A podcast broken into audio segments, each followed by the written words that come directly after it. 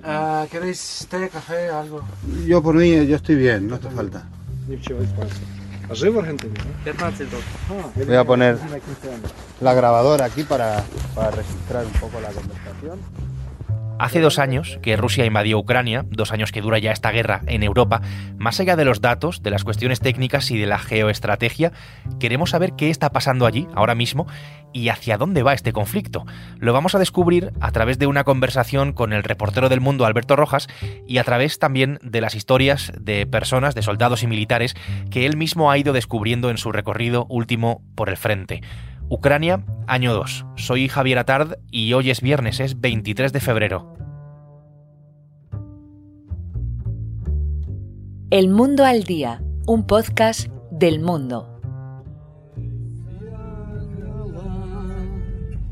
Плакуча гітара, там дівчина зустрічала весну, десь заграла. Viajamos en el coche de Alberto y de su fixer, eh, que es conductor y también traductor, que se llama Víctor.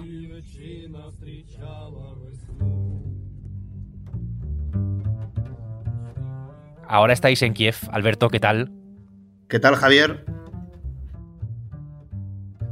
El principal cometido que tenemos hoy, Alberto, como en los viejos tiempos, me atrevería a decir, eh, viejos tiempos en los que tanto analizamos aquí lo que estaba pasando eh, en Ucrania, es el de contar, pues, precisamente eso, ¿no? ¿Qué está ocurriendo ahora mismo en, la guerra? ¿Qué país te has eh, encontrado, en fin, esta vez, ahora que se cumplen ya dos años desde el inicio de la guerra? Me he encontrado una Ucrania que ha normalizado la guerra, que se ha acostumbrado a ella, pese al enorme sufrimiento que provoca y la destrucción, lógicamente, que provocan ya dos años de guerra, digamos que la gente se ha acostumbrado a ella. Y bueno, sobre todo en la parte oeste del país hay una falsa normalidad, en la parte este del país está muy destruida, digamos que ahí me he encontrado mm, problemas, por ejemplo, dos grandes problemas en las visitas al frente que he hecho. Una es la llegada de la munición, se ha cortado por completo y están racionando lo poco que tienen. Si Estados Unidos, si eh, los demócratas no consiguen aprobar ese paquete de ayuda, pues aquí lo van a pasar, evidentemente, lo van a pasar mal. Y luego hay un problema de gente. ¿eh? Tiene que hacer Ucrania una segunda gran movilización eh, para conseguir llevar a más gente a esa primera línea de combate. Digamos, tienen gente para la segunda línea, pero no para la primera línea, donde ya dos años de guerra pues empiezan a notar. Porque la situación en el frente, ¿cuál es exactamente ahora mismo, Alberto? Eh, es verdad que está parado. En Abdivka, eh, a las puertas de Donetsk, hemos visto la mayor victoria rusa en, en muchos meses. Salvo en Abdivka, que es una batalla en la que los rusos prácticamente desde octubre han lanzado a miles de soldados y cientos de blindados para tomar una localidad de aproximadamente 37.000 personas antes de la guerra que estaba totalmente en ruinas y ya digo que le ha costado meses con 16.000 muertos. Mm, El resto del frente, salvo avances puntuales últimamente rusos, pero ya digo que muy muy puntuales, está parado. No solo porque es invierno, sino porque ya explicamos que el efecto de los drones espías sobre el frente impide cualquier movimiento de columnas mecanizadas intentando hacer alguna ruptura del frente. Es decir, son automáticamente localizadas por esos drones que vuelan día y noche y eliminadas a larga distancia por drones o artillería. Es decir, ahora mismo el frente está parado. Ya. Quería preguntarle a, a Víctor si ahora, combatir ahora en su tanque es más peligroso que al principio, sobre todo por drones. Víctor tiene 23 años, pero es todo un veterano de guerra. Es tanquista de la Brigada número 92, es un viejo conocido de Alberto, puesto que esta es ya la tercera vez que, que le entrevista en estos dos años. El problema, el problema es que hay miles y ellos uh, vuelan juntos. Uh, ellos aumentaron mucho la producción de los drones, los rusos. Uh, él dice que ahora no estamos eh, en el periodo de contraofensiva, estamos en el periodo de defensa. Entonces solo defendemos nuestros, nuestras fronteras. Él dice que la situación es bastante complicada por la escasez de, los, de la Munición. munición y de la gente. Eso sí. Si no llega la munición pronto, ¿la guerra se puede perder? Ну, якщо не буде боєприпасів, все може бути. Es, es evidente. Sin, sin la munición puede ser, Ну, mu- muy puede ser como digo yo. Допомога потрібна очень. Ну, Necesitamos mucho la, la ayuda internacional. Вони зараз наростили собі виробництво, вони почали.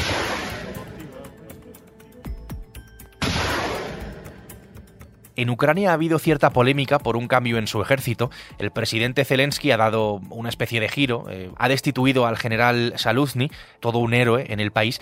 Esto me lleva, Alberto, a preguntarte cómo está la moral de la tropa, porque es cierto, y yo lo recuerdo bastante bien, que contaste al principio que era uno de los eh, principales valores, digamos, de los soldados ucranianos, pero Claro, después de dos años, con la falta de munición de la que estamos hablando, con esa falta de ayuda internacional, con estos cambios también internos que entiendo que, afectan, no sé si hay cierto desgaste. Pues mira, sobre todo el soldado de primera línea está muy cansado. Está muy cansado porque ya no hay tanta rotación, tienen que hacer esa segunda movilización para que este soldado pueda descansar. Estar ahora mismo en una primera línea de trincheras es estar en el, en el infierno en la tierra, podemos decir, y mm, en realidad la moral es verdad que se ha resentido, sobre todo desde las victorias de Gerson y Kharkiv, pues luego tuvieron todo el año 2023 pensando en que la eh, contraofensiva iba a terminar por fin en esta guerra, con esta guerra, y no ha sido así. Con lo cual, ellos ven que van a tener que prolongar todavía más su estancia en las trincheras, que es durísimo. En ese sentido, ellos lo que te dicen es, mira, eh, mi moral estará como esté, pero yo no me puedo permitir la fatiga de guerra. La fatiga de guerra es una cosa que tienen los países europeos. Es una cosa de la gente que está en su casa. Yo no me puedo permitir la fatiga de guerra porque tengo un invasor en mi tierra que quiere no solo eh, matarme, sino acabar con mi identidad y con mi cultura, acabar con el idioma ucraniano, acabar con las tradiciones ucranianas. En ese sentido, no tenemos eh, otra opción que defendernos. Por eso, la cuestión de si la moral está alta o baja es secundaria, porque ellos todos tienen claro que tienen que seguir peleando. ¿Cómo estás? Fantástico. Estoy como nueva, lista para luchar, lista para el ataque. Ya ahora mismo me Esta mujer que habla perfectamente español y que lo hace de una forma tan expresiva se llama Alona, Alona Bogachuk, es oficial de comunicaciones del ejército ucraniano y habla tan buen español porque vivió, ha vivido 18 años aquí en España. Recibe a Alberto en el norte de Abdivka eh, con la guerra en la mismísima puerta. Bueno, en seis días tengo salida a las posiciones. En seis días. Eh, las posiciones sabes que están... eh, Esto hemos Salida. sido nosotros. sí. Y además el cañón está cerca, ¿no? Está cerquísima, está uno ahí, otro por allá y el tercero un poquito más allá. Tenemos tres cañones en nuestro pueblecito. Pero- Dos tanques Sí. y uno que no es tanque, que es simplemente un cañón que puedes mover de un sitio a otro. Pero. ¿y por qué disparáis tan cerca de las casas? Y luego pueden responder y caer en las casas. ¿Y de dónde disparamos? Las casas están por todos lados. Si salimos, eh, tienen que estar escondidos. Si salen ahí donde no hay eh, árboles ni nada, directamente les van a ver los drones por encima al día de hoy. Que el cielo está limpio. Están volando muchísimos drones hoy. Por eso nos han dicho que por favor hoy, si podéis, en ropa civil andan. mm, Ah, si vale. podéis porque están volando hoy, ah, han detectado encima de nuestro pueblo hoy por la mañana 19 drones. Eso quiere decir que están mirando donde hay movimiento y en mañana, pasado mañana, pues van a Van a disparar, atacar. van a atacar. No estamos en modo avión. ¿Tenemos que poner modo Sí. avión aquí? Sí, sí, me mejor, porque está Supercama ahora volando y ellos... Vale, vale, vale. dónde. Vamos a poner Ah, sí, modo avión. Yo, modo yo- avión. yo estoy en modo avión. Tú sí, yo no, no, no me la- no he dicho nada a este. En esa misma casa, eh, con ella, están Yuri y Boba, que son padre e hijo. Este es un ejemplo de que la guerra se alarga y es un ejemplo también de que en este caso, en su caso, también se hereda. O sea que él puede estar enganchado a la guerra como una persona que está enganchada a la droga, por ejemplo. Sí. ¿A él, ¿A él, le pasa lo mismo? él confirma este, esta, esta oración de, de- de su padre que sí, dependo de, de la guerra. Soy como un... Ujú. Bueno, voy a hacer una última pregunta. Y sé que no es una pregunta fácil, pero él, cuando por ejemplo Boba ha tenido alguna misión difícil en la que se podía jugar la vida, él ha tenido la tentación de hablar con el otro comandante para que no vaya Boba. Él, por lo menos, la tentación para poder cuidar de su Мене аж, мене аж всередині все опустилось від цього питання. Я, звісно, таке. Він каже, я знаю, що це непросте питання, але. Я сам піду. Я його не пущу. ¿Qué dice? Dice que él, él irá. Es buena respuesta. Es buena respuesta. Ya, cuyo, ya, te has Ah, emocionado, ya te has emocionado, joder. ya te has emocionado. Está bien, está bien. Está muy bien la entrevista. Gracias por todo, ya, cuyo, ya, cuyo.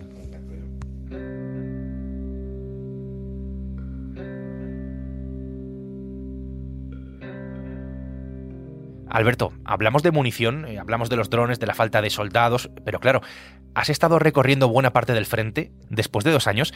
¿Qué grado de destrucción, eh, que entiendo que será bastante, bastante elevado, hay pues en toda esa zona del país? Porque las imágenes que podemos ver son absolutamente desoladoras. Mira, es impresionante. Yo no, por más que trato de describirlo en mis crónicas, o sea, pasar, por ejemplo, por una carretera de Kharkiv a Sloviansk y cruzar una zona que ha sido arrasada dos horas y media, atravesando poblaciones arrasadas, viendo tanques reventados, bosques talados por la metralla de las bombas, todo lleno de cráteres. O sea, es muy difícil de describir no solo el momento o el instante determinado en un punto determinado, sino que esos sean dos horas y media de conducción, para que te hagas una idea de la magnitud de la destrucción que ha creado Rusia con su invasión en este país. Eh, Rusia eh, es el segundo ejército más poderoso del mundo y su actitud en el combate es muy agresiva. Rusia ataca todos los días, incluso a larga distancia. Vemos cómo ataca también las ciudades de retaguardia. Esta ciudad, por ejemplo, la capital, Kiev, la ataca prácticamente cada semana. Por eso es difícil hacerse una idea de la magnitud de lo que supone una invasión durante dos años mm, con esa fuerza destructiva.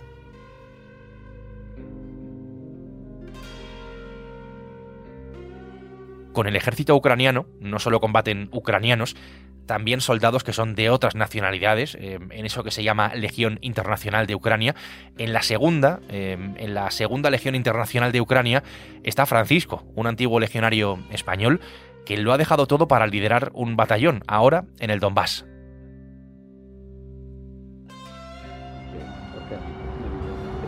He acabado dando gracias a los ucranianos por acogerme aquí, no yo por estar aquí y luchar. Es, eh, son gente muy, muy, muy cálida, muy... el país es excepcionalmente bonito, ¿sabes? O sea, merece la pena luchar por esto. Y ellos quieren ser europeos. ¿Crees que en Europa nos hacemos a la idea de lo que realmente puede pasar si Putin gana esta guerra? No, para nada. No, no, tienen, no tienen nada de idea. Si Putin gana en Ucrania, la cosa va a llegar a mucho peor, quizá no el mismo año, pero tiene planes para continuar su... O sea, esto es, Ucrania es el principio, ¿no? Pero luego tienen planes para más. O sea, yo estoy seguro, yo estoy seguro que Ucrania es la punta iceberg. En esa conversación que manteníais, Alberto, Francisco se refería directamente a Putin, a Vladimir Putin, al presidente ruso. ¿Hacia dónde va esto? ¿Qué, qué es lo que puede pasar? ¿Cuál es el riesgo con el papel precisamente de Rusia y, y lo que pueda Putin llegar a hacer? Es un gran problema para Ucrania que la munición no llegue. Y es un gran problema para Ucrania que Rusia haya puesto toda su economía en marcha para eh, favorecer la guerra. Digamos, ahora mismo Rusia es mucho más dictadura militar de lo que lo era antes. Eso es un problema. ¿Por qué es un problema? Porque eh, Putin está esperando a que Trump gane las elecciones. Y si Trump gana las elecciones, aquí no vuelve a entrar ni un solo proyectil de artillería Y se da otra circunstancia. El propio Trump ya ha dicho que si Putin atacara a un país de la OTAN, él no iba a hacer nada. O sea, él está practicando, digamos, el aislacionismo. Eh, ¿Qué puede pasar? Pues que Putin se envalentone y que una vez que tiene ya todo su complejo militar funcionando a, toda potencia, pues con esa mentalidad que, con la que invadió Ucrania puede hacerlo en los países bálticos, eh, por ejemplo en Estonia, decir que hay una comunidad eh, rusa pequeña que está maltratada por las autoridades de Estonia y, y, proponer o, lanzar una pequeña invasión, por ejemplo, de la ciudad de Narva. Eh, si la OTAN no actúa en ese momento, pues la OTAN significa que no sirve para nada. Dejaría prácticamente de, existir eh, en el momento que tú no hagas frente a una eh, amenaza y Estados Unidos, en manos de Trump, ha dejado claro que no va a hacer absolutamente nada. Ese es un escenario que hace unos meses se veía imposible y que hoy es perfectamente posible. Entonces, ¿Cuál es el peligro de que para los próximos meses? Pues que Putin acabe ganando la guerra aquí por la falta no solo de mm, proyectiles, sino que luego la OTAN no le frene en su ansia expansionista, porque estamos hablando de eso. Precisamente esta guerra se inicia por el afán expansionista del régimen de Putin, nada más. Después de tantas veces eh, que has estado allí, Alberto, después de dos años, ¿la guerra sigue impresionando tanto? ¿Te sigue impresionando tanto como el primer día? Impresiona muchísimo. Mm, aquí te sumerges en una realidad que estás entre, te digo, por ejemplo, en las zonas cercanas a la guerra, entre Apocalipsis Now y los viejos libros de la Segunda Guerra Mundial. Mm, a mí siempre me ha interesado la historia bélica, he leído mucho y cosas que he leído en esos viejos volúmenes me las he encontrado yo mm, de cara. Por ejemplo, ahora que hace frío, un frío espantoso en el Donbass, pues he visto, por ejemplo, cómo hacen hogueras debajo de los tanques para mm, descongelar el combustible dentro del tanque y que pueda arrancar. Eso que esa descripción la leías, por ejemplo, a los viejos periodistas eh, sobre la batalla de Stalingrado, pues eso lo he visto yo, ¿no? Por ejemplo, me, llama la atención todo, pero, pero me voy quedando con esos pequeños detalles que ya había leído de niño. Alberto, te agradezco muchísimo esta conversación. Después de dos años de guerra, de esa guerra de la que tanto hemos hablado y que tanto lo hemos hecho aquí, en el mundo al día, que parece que está perdiendo cierto interés mediático, eh, pero de la que es tan importante que, hablemos por todo esto que acabamos de, comentar. Gracias, eh, en fin, por acercarnos la realidad de lo que está pasando allí en Ucrania en esta charla y con todas esas historias que nos has traído. A ti, Javier.